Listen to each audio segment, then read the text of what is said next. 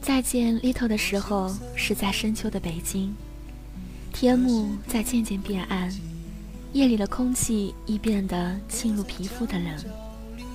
我拖着疲惫的身体钻进地铁里，不受控制的被拥挤的人群挤来挤去。我抓紧自己的包，然后奋力地挣脱这被箍住的小小空间。终于，在一个人群密度较小的地方稳住了身。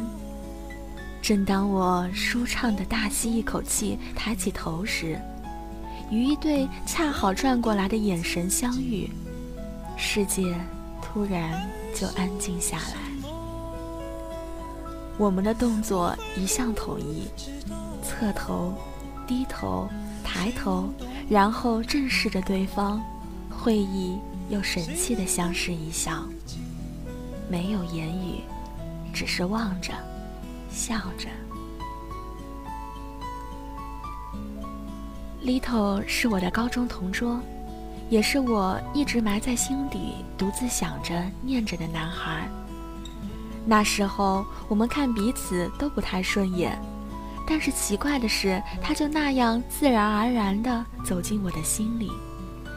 冬天，他总是会在课上睡着，而我总是悄悄借来衣服披在他的身上。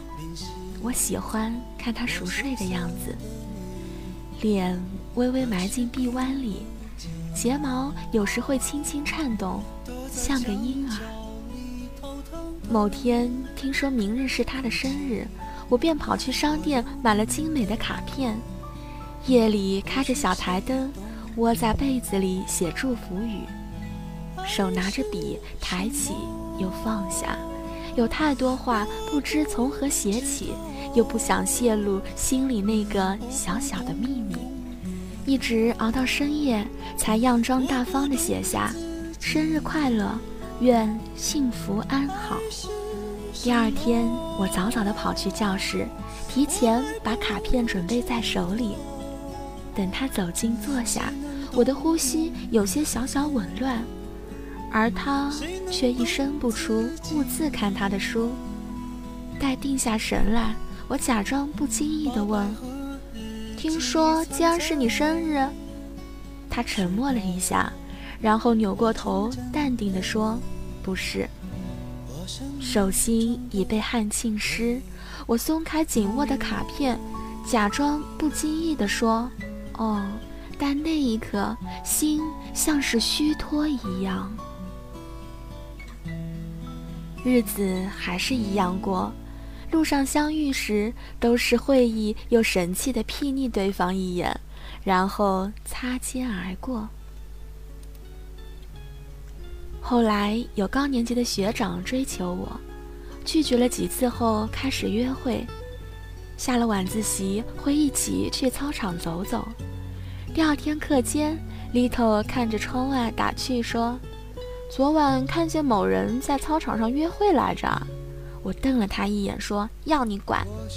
他微微一笑，开始继续他的沉默。某一天课间时，周围的同学一直在玩对视游戏，看谁先眨眼。Little 打败了不少人。后来问正在看书的我：“喂，敢不敢和我比一下？”我当即把书拍在手下，神气地说：“好呀！”这是第一次，我们那么近的、直接的、长久的看着对方的眼睛，仿佛要把彼此看到心里去。当泪腺分泌出的液体湿润了眼睛时，我眨了眼睛，而他。有一滴泪从眼角滑落，却神气地对我笑着。那一刻，我的心不知被某种东西触动了。时光流逝着，我又回到了单身生活里，而文理科也要分班了。文理分班前最后一个晚自习，我们几乎没有讲一句话。但心里却是享受着他在身边的每一分每一秒。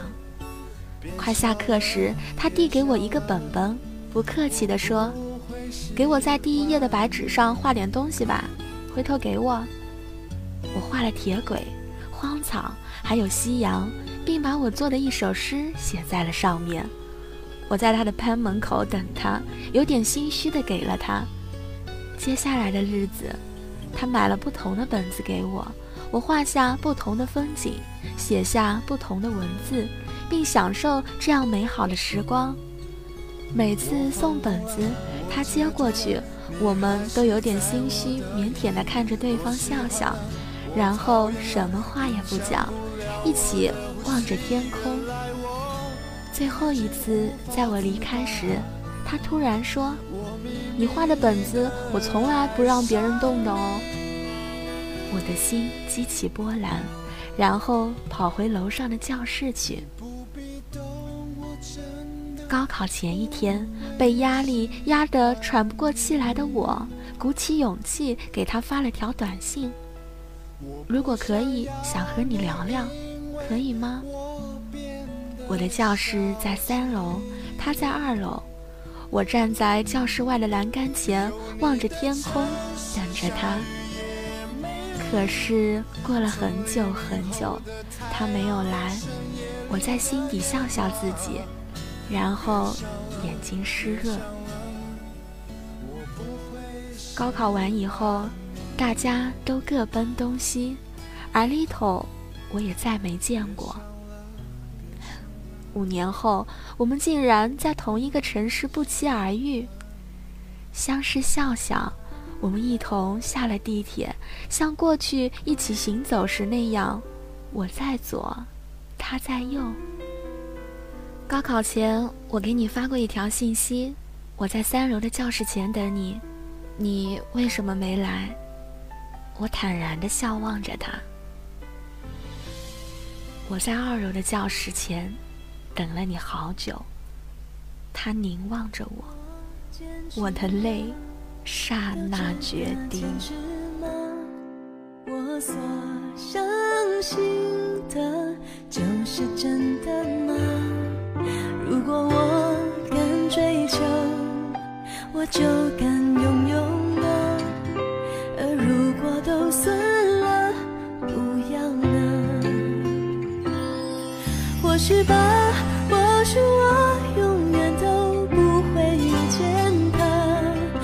许吧，或许我太天真了吧。